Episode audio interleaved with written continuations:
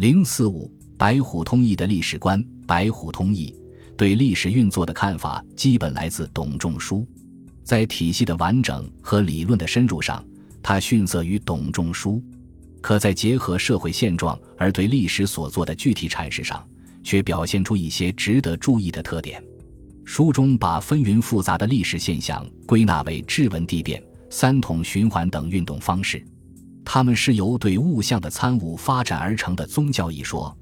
王者必一致，一文者和，所以成天地顺阴阳，阳之道极则阴道寿，阴之道极则阳道寿。明二阴二阳不能相济也，治法天文法地而已。故天为治，地受而化之，养而成之，故为文。尚书大传曰：“王者一治一文，举天地之道。”李三正纪曰：“治法天文法德也。帝王时起先治后文者，顺天地之道，本末之意，先后之序也。师莫不先有志性，乃后有文章也。征朔有三合，本天有三统，为三威之月也。明王者当奉顺而成之，故受命各统一正也。”竟是重本也。三威者何为也？阳气始是黄泉，万物动，微而未着也。十一月之时，阳气始养根诸黄泉之下，万物皆赤。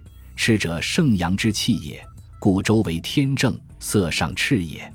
十二月之时，万物始芽而白，白者阴气，故阴为地正，色上白也。十三月之时，万物始达。伏甲而出皆黑，人得加工，故下为人正，色上黑。不以二月后为正者，万物不齐，莫失所统，故必以三威之月也。把这一假说套入历史，变成了颇能炫人耳目的假象。尚书大传曰：夏以孟春月为正，因以季冬月为正，周以仲冬月为正。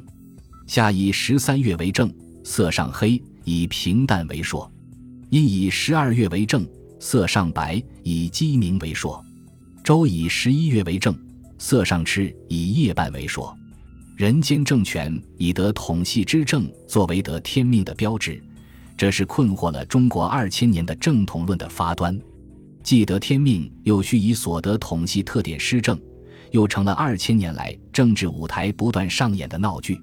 中国古代历史哲学有鲜明的政治色彩。与三正相配合的是三教，王者设三交合，成衰救弊，与民反正道也。三正之有失，故立三教以相止受。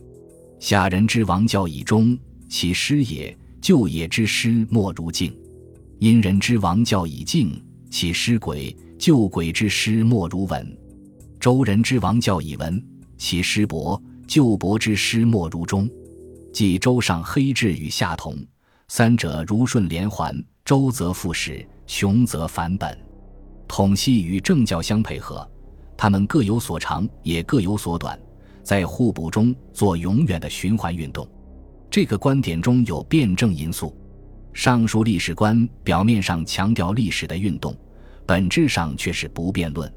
我们有两点论据：一是所谓周则复始，是在封闭的园内画圈，无进步之可言。二是他特别强调，在变中有不变在，变化的是外在的形式，不变的是内在的本质。书中发挥董仲舒“道之大源出于天，天不变道亦不变”的观点，论述王者受命而起，或有所不改者何也？王者有改道之文，无改道之实。如君南面臣北面，皮变素肌，生位不可变，哀戚不可改，百王不义之道也。就是说，虽然人间政权可以在上苍的安排下像走马灯一样轮换，可由上苍设定的宇宙秩序却永远不变。作为宇宙体系一部分的人间封建等级结构也永恒不变。